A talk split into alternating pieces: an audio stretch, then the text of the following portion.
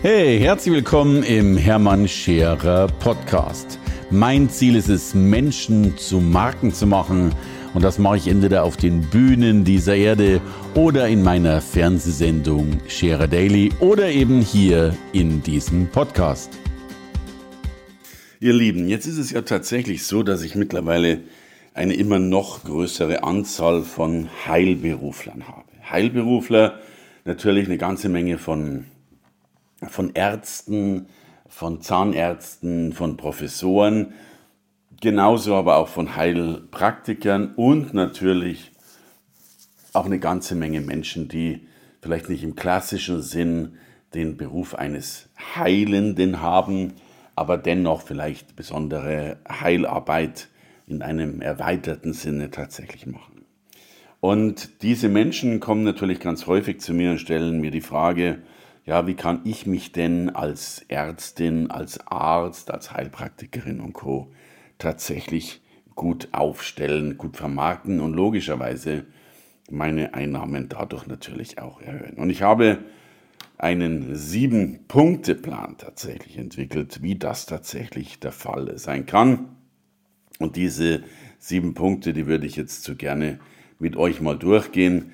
Das kann auch für andere Branchen interessant sein, aber hauptsächlich natürlich erstmal für Menschen, die in irgendeiner Art von Praxis, äh, wenn man so will, oder Klinik oder Behandlungsräumen tatsächlich Menschen versorgen. Also der erste Schritt ist das, was ich äußeres Vertrauen nenne. Bist du in der Lage, bevor man dich kennengelernt hat, bevor man bei dir gebucht hat, bevor man bei dir in der Praxis, in den Räumen erscheint, Vertrauen aufzubauen. Da gibt es eine Vielzahl von Möglichkeiten. Allein darüber könnte man wahrscheinlich viele Stunden einen Podcast machen. Aber lass uns ein paar Dinge tatsächlich anschauen. Das fängt natürlich an bei der eigenen Webseite, das fängt an bei Google-Rezensionen, das fängt an bei anderen gut geführten Profilen, sei das bei Yameda, bei Proven Expert oder bei all den Profilen, die insbesondere auch für Heilberufler gelten. Die meisten sind dort gar nicht aufgeführt oder noch viel mehr unvollständig aufgeführt. Ganz zu schweigen davon, dass die wenigsten wirklich ein aktives Fünf-Sterne-Management machen. Also sprich, Patienten und Patientinnen wirklich bitten, Rezensionen, Fünf-Sterne-Rezensionen tatsächlich abzugeben. Dann geht es weiter natürlich mit der eigenen Webseite, äh, die eine große Rolle spielt. Auch da auf den Webseiten unser Grundsatz lautet Bedürfnis statt Verfahren. Wir stellen immer wieder fest, dass viel zu viele Webseiten sich auf Verfahren konzentrieren, was man alles tut, anstatt die Bedürfnisse, die wir Menschen erreichen wollen. Verfahren, übrigens nicht nur in der Medizin oder Heilung, sind ja häufig nicht besonders schön, vielleicht sogar schmerzhaft. Aber die Bedürfnisse, die wir haben, also die Heilung, die Gesundheit, das Wohlbefinden, das ist ja das, worauf es tatsächlich ankommt. Ne, und dann gelten natürlich auch all diese Social-Media-Prinzipien.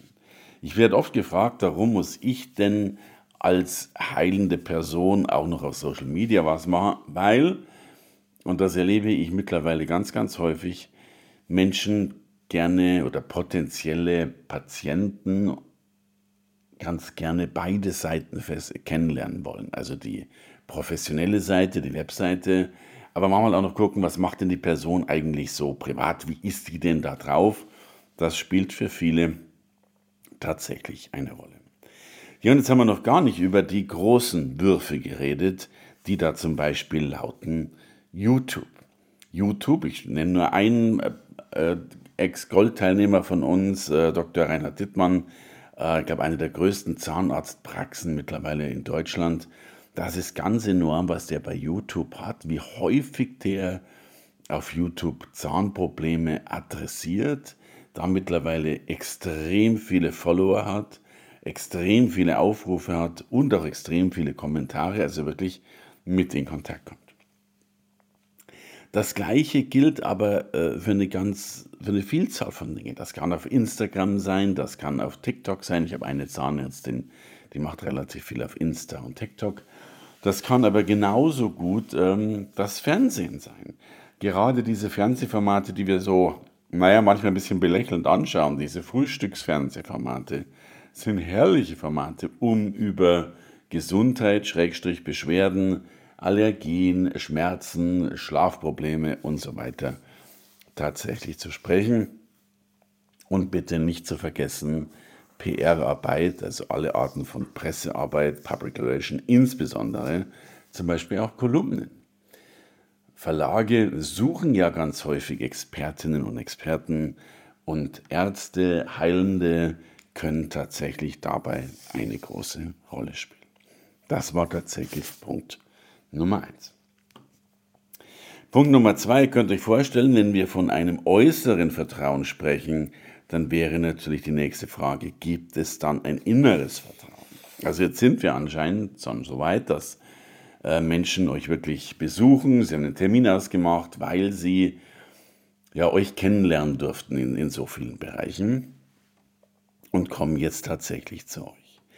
Da ist ja die erste Frage, wie sieht da ein inneres Vertrauen aus? Übrigens auch schon am Klingelschild, am Werbeschild, am an der Sichtbarkeit, an der Leichtigkeit, die Praxis zu finden. Ich selbst bin die Tage wieder in dem Treppenhaus rumgeirrt, weil ich den Hals-Nasen-Ohrenarzt nicht gefunden habe, dessen Klingelschild äh, so klein war wie, ja, dass man es kaum lesen konnte. Kann vielleicht einem Augenarzt nicht passieren, der schon weiß, dass seine Patienten schlechter sind. Aber natürlich geht das weiter mit äh, mit der Rezeption, äh, wie ist die eigentlich? Ist das die klassische Arztanmeldung äh, oder wird die ganz anders gemacht? Ich hatte jetzt mal eine Gruppe Zahnärzte, die sind bewusst mal in, gut, die ganz eine schöne Zeit gemacht haben, aber bewusst mal in Luxushotels gegangen, um zu checken, wie, wie checken Menschen dort ein? Wie werden die eigentlich bedient, behandelt, eingecheckt? Und da gibt es ja ganz wunderschöne Möglichkeiten, äh, Menschen mal ganz anders einzuchecken. Das fängt schon mal damit an, dass es vielleicht kein Klemmbrett sein muss, um mal wieder die Patientendaten zur Verfügung zu stellen. Ich rede noch gar nicht über digitale Möglichkeiten, die es da gibt. Aber selbst da könnte man ja vieles tun, äh, um das vollkommen anders zu gestalten. Bis hin zu dem Wartezimmerbereich, äh, in dem man ja Wartezimmer TV, digitale Services, Kinderspielzeug, Kaffee anbieten könnte. Also man könnte da ja, ob man das will, sei jetzt mal dahingestellt, aber man könnte da ja fast so einen kleinen Loungebetrieb machen oder mal ein paar, äh, mittlerweile gibt es doch von Starbucks auch ähm, Kaffee und, Kaltatom und Kaltgetränke fertig. Also man könnte da vieles tun. Das, und das ist ja das Besondere, das vielleicht gar nicht so sehr genutzt wird, aber darüber gesprochen wird. Weißt du, wenn da jemand rausgeht und sagt, hey, stell dir vor, mein Arzt hat Starbucks-Kaffee und so weiter, dann wird er vielleicht noch gar nicht getrunken, aber es wird darüber gesprochen. Naja, und dann geht es natürlich weiter. Welche Diplome habe ich an den Wänden hängen? Welche Bilder habe ich da hängen? Wie zeige ich nochmal? Welche Kundenstimmen zeige ich auch auf digitalen äh, Plattformen, vielleicht auf, auf Bildschirmen und Co.? Wie zeige ich trotz aller Bescheidenheit, dass das, was ich mache, tatsächlich gut ist? Also um die Menschen, die dann schon mal bei dir sind, auch nochmal abzuholen, diese Rechtfertigung zu haben, die Rechtfertigung vor sich selbst, hey, ich habe den richtigen Arzt gewählt, ich fühle mich wohl, das macht für mich logischerweise Sinn. So, und dann kommt natürlich der dritte Punkt, der hat mehrere Hintergründe, nämlich einen wirtschaftlichen und einen psychologischen und natürlich auch einen gesundheitlichen. Das ist nicht in allen Bereichen möglich, aber die Fragestellung, die sich stellt, ist hier, kannst du dein Angebot um Dinge erweitern? Und ich will jetzt gar nicht sagen, dass das immer so sinnvoll sein muss, aber es hat einen psychologischen Grund. Lass mich ein Beispiel erzählen. Ich selbst hatte eine Heilpraktikerin, zu der ich alle halbe Jahr einmal geflogen bin. Die war tatsächlich, äh, ich habe in der Schweiz gelebt, sie war in München, und ich bin alle halbe Jahr dahin geflogen. Jetzt kannst du dir das vorstellen, so ein Business-Class-Flug lag damals schon irgendwo bei 700, 800 Euro. Ja, dann kommt die Behandlung dazu und die Behandlung war bei ihr immer so ein knapper Tausender. wenn du jetzt da hingehst und die Behandlung bei ihr hat nie sehr lang gedauert, das waren meistens 20, 30 Minuten, wenn du für 30 Minuten 1000 Euro ausgibst und, und den Flug nochmal 1000 Euro, vielleicht sogar eine Übernachtung, also schlichtweg 2000 Euro ausgibst für 30 Minuten, dann tut man sich manchmal schwer, das vor sich selbst zu rechtfertigen. Und die Frau war sehr schlau, die, die hat vieles mit mir gemacht. Die hat mich dann vor und nach der Behandlung, dann hatte ich so eine Farblichttherapie, dann hatte ich danach ein, ein Schelebad, heißt das, glaube ich, äh, wo ich die, die Füße zur Entgiftung gebadet habe. Und so hat mein gesamter Aufenthalt tatsächlich wesentlich länger als eben diese 40, 20, 30, 40 Minuten gedauert. Ähm, der Aufenthalt war manchmal bis zu zweieinhalb oder sogar drei Stunden. Achtung, die Heilpraktikerin selbst hatte nur 30 Minuten mit mir zu tun. Der Rest haben natürlich Mitarbeiter gemacht, ähnlich wie die Zahnreinigung beim Zahnarzt. Aber dadurch sind ja ein paar Dinge passiert. Erstens kann ich zumindest mal scheinbar behaupten, dass das meine Heilung sicherlich gut getan hat. Getan hat. Zweitens kann ich sagen, guck mal, ich habe ja da viel bekommen. Also für drei Stunden lohnt sich ja psychologisch gesehen viel eher dahin zu fliegen, äh, in der, im Sinne einer internen Rechtfertigung als für eine halbe Stunde. Und drittens, auch ihre hohen Preise sind dadurch natürlich leichter gerechtfertigt gewesen, wenn du noch dieses oder jenes dazu bekommen hast. Also verbreitere dein Angebot, um diese drei Ziele zu erreichen. Ich werde euch gleich noch von dem Arzt erzählen, der immerhin seines, war ein Allgemeinarzt, der immerhin seine Behandlung bei roundabout 4.500 Euro pro Patient hatte weil er natürlich mittlerweile ein großes Drumherum geschaffen hat, äh, das weit über das Blutbild hinausging, äh, um Menschen tatsächlich in die Kraft zu bringen. So, und damit kommen wir zum vierten Punkt, nämlich der Honorare. Das ist der Punkt, der sich aus dem dritten erschließt. Desto mehr du natürlich an Leistungen hast, desto mehr Nutzen versprechend anbieten kannst, desto mehr du psychologisch einen Wert lieferst, desto höher können natürlich deine Honorare sein. Mir ist vollkommen klar, das geht nicht für alle Berufsgruppen, das geht nicht für, für Menschen, die ganz klassisch nach der Gebührenverordnung abrechnen, aber äh, auch da gibt es natürlich bei Privatpraxen und Co. eine ganze Menge von Besonderheiten. Und klar, mehr Leistung darf logischerweise auch besser abgerechnet werden. Und damit kommen wir zum fünften Punkt, nämlich die Sichtbarkeit. Denn natürlich wirst du jetzt sagen, hurra, das hört sich ja großartig an, aber wie kommt denn jemand auf die Idee, überhaupt zu mir zu fliegen? Ich bin ja schon froh, wenn die Menschen aus meiner Region zu mir kommen, was schwierig genug ist. Das hat natürlich etwas mit der Sichtbarkeit zu tun, mit dem Leuchtturm, der du bitte sein sollst, mit dem Magnetismus, den du ausstrahlst. Und dazu würde ich ganz gerne äh, zwei Beispiele bringen. Äh, Dr. Michael Spitzbart, ist übrigens auch der, der diese sehr hohen Behandlungssätze aufgerufen hat. Achtung, by the way, damit will ich ja auch sagen, dass er eine ganze Menge von Leistung gebracht hat und viele Menschen ja auch wirklich tiefgehender untersucht, diagnostiziert und damit auch wirklich gesünder und leistungsfähiger gemacht hat. Michael war ein Mensch, der als Redner ganz häufig auf Veranstaltungen war, auch auf Firmenveranstaltungen, und der sehr unterhaltsam, sehr witzig, äh, durchaus, ja, ich lasse es mich so hart sagen, aufzeigen konnte, was passiert, wenn man den eigenen Leistungsverfall gar nicht so mitbekommt, der aber dennoch stattfindet. Danach waren die Menschen so angetan, ja geradezu angezündet und auch betroffen. Es ist ja immer, wenn du Menschen überzeugen willst, ist es ja immer eine Mischung aus Not aufzeigen und Lösung aufzeigen und danach waren die Menschen so betroffen, dass sie gesagt haben, na hör mal, da muss doch irgendwas geschehen. Äh, ich glaube, ich gehe mal zu dem in die Praxis. Und so hatte er zweierlei Einnahmen. Zum einen schon mal die Einnahme tatsächlich als Speaker auf der Bühne, die übrigens nicht unerheblich war. Das war gleichzeitig seine Akquiseplattform, aus der logischerweise heraus dann auch nochmal seine Praxen bzw. seine Behandlungstage verkauft wurden. Das zweite Beispiel ist der Dr. Martin Schlott, äh, seines Zeichens Anästhesist, der hat ein Buch geschrieben, Erfolgsfaktor Schlaf.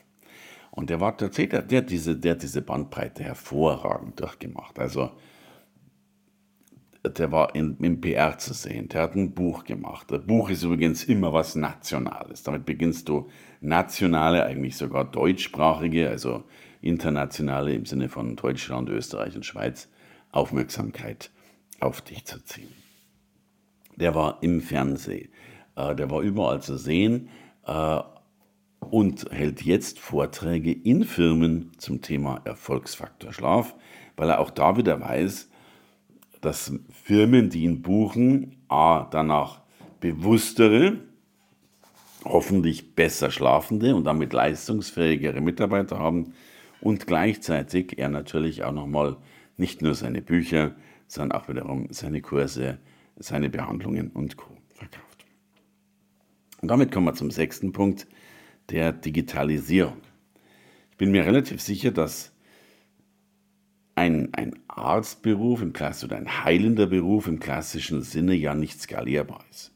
Du kannst halt je nachdem, was du tust, 10, 20, 30, vielleicht auch 40 oder 50 Patienten am Tag haben, aber dann ist die Welt logischerweise irgendwann mal am Ende. Und natürlich wird es immer eine Vielzahl von Menschen geben, die einfach nicht bereit sind oder auch finanziell gar nicht in der Lage sind, tatsächlich jetzt 1000 Kilometer zu dir zu reisen oder zu fliegen, um bei dir eine Behandlung wahrnehmen zu können. Ich erinnere mich an einen Schmerztherapeuten, der tatsächlich nach seiner Digitalisierung, also vorher war das ein Mann, der im 45-Minuten-Takt an der Liege gearbeitet hat, also Menschen mit seinen Händen äh, geholfen hat, behandelt hat, um Schmerzen zu lindern. Jetzt kannst du dir ausrechnen, bei einem zwölf Stunden Arbeitstag kriegst du, wenn du noch ein bisschen äh, Mittagspause und Co. haben willst, wahrscheinlich roundabout äh, maximal 10, 12, wenn du ganz verrückt bist, 14 äh, Menschen auf deine Liege. Wahrscheinlich sind es weniger. Und damit kannst du dir bei einem klassischen Satz von 60, 70, 80 Euro auch schon ausrechnen, wie viel du pro Tag verdienen wirst.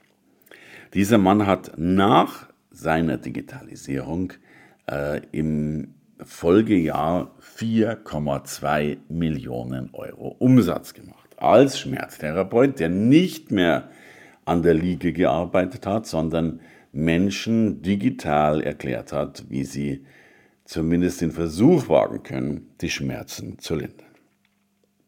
So, und damit kommen wir zu einem ganz wichtigen Konzept. Denn mit Recht wirst du jetzt sagen, ja, Moment mal, äh, jemand, der Schmerzen mit der Hand behandelt, äh, Menschen berührt, Menschen massiert, Menschen fühlt, kann ja wesentlich besser und tiefer und intensiver und anders behandeln als logischerweise eine Person, äh, die, die das online noch nicht mal äh, live online, sondern mit aufgezeichneten Seminaren tut oder Online-Kursen und Videos tut. Das ist vollkommen richtig. Deswegen, so verrückt das klingen mag, und bitte Lehne den Gedanken nicht gleich ab, bevor du ihn durchdacht hast. Deshalb bin ich ein so großer Freund der Minderqualität. Uns muss vollkommen klar sein, dass Online-Kurse nie die Qualität haben werden, wie du am, an der Liege, wie du an der Behandlungsbank, wie du in der Praxis. Das ist wesentlich schlechtere Qualität, die manchmal auch zu einem günstigeren Preis verkauft wird. Das muss aber nicht sein. Aber es ist natürlich nicht das Gleiche. Jetzt wirst du fragen, warum soll ich es dann tun, wenn ich eigentlich einen Qualitätsanspruch habe? Nun, die Antwort ist simpel, weil du vielleicht Menschen nicht die ganze Heilung, aber eine halbe Heilung, eine Inspiration, einen Schritt geben kannst äh, und eben Menschen auch helfen kannst, die eben aus Kostengründen, aus wirtschaftlichen Gründen, aus gesundheitlichen Gründen, aus Rechtfertigungsgründen eben keine Reise zu dir aufnehmen können. Also überleg mal, kannst du nicht auf einfache Art und Weise mal Hilfsanfänge gestalten, um Menschen mit einer Minderqualität in Online-Kursen zu helfen. Weil, und das ist logischerweise auch klar, ähm, online kannst du, wenn du das geschickt machst, so viel Geld verdienen, wie du in einer Praxis nie verdienen könntest. Ich gehe sogar so weit und habe eine Ärztin, die gerade eine Praxis aufmachen will, zumindest mal die Frage gestellt, ob sich das überhaupt noch lohnt oder ob sie nicht gleich in Online und einzig und allein online einsteigen soll. Und damit kommen wir zum siebten und letzten Punkt, den ich nicht vernachlässigen will, das sind Zusatzverkäufe. Wir wissen alle, wenn du eine ayurvedische Behandlung machst, kannst du vielleicht ayurvedische äh, Kräuter äh, verkaufen für nach den Mahlzeiten. Du kannst als Zahnarzt natürlich auch äh, Zahnpasta, Zahncreme, Zahn, äh, Zahnbürsten, Spülungen und Co. verkaufen. Wenn du ein Friseur bist, der verkauft ein Shampoo, das ist jetzt kein Heilberufler. Aber tatsächlich kannst du ja gerade da, wo die Not so groß ist, mit Nahrungsergänzungsmitteln, mit Vitaminen und Co. nochmal enorm viel machen. Und selbst wenn du sagst, aus ethischen Gründen kannst du das nicht selbst machen, so könntest du die Empfehlung aussprechen und dann zum Beispiel mit Affiliate-Provisionen auch davon profitieren. Warum geht das so gut? Weil ich glaube, dass die meisten in dieser Branche all das nicht tun und sehr, sehr klassisch arbeiten und es nur sehr wenige gibt, die genau darauf Wert legen und sich auch auf diese, nennen wir es mal, neuen Methoden fokussieren und damit plötzlich in einem Multi-Multi-Millionen-Markt sind. Und das meine ich tatsächlich ernst, denn ich glaube, das Einkommen eines klassischen Arztes mit einer klassischen Praxis ist berechenbar, ist beschränkt, aber das Einkommen von Ärzten, die auf diese Art und Weise agieren oder auch Heilberufler, äh, diese Einkommen sind nahezu unbegrenzt. So, so far, so gut. Das waren meine Überlegungen. Alles Liebe, hier war der Hermann. Hey, danke fürs Reinhören in den Hermann Scherer Podcast. Mehr Infos gibt es für dich unter www.hermannscherer.com slash bonus. Und ich sage erstmal Danke fürs Zuhören.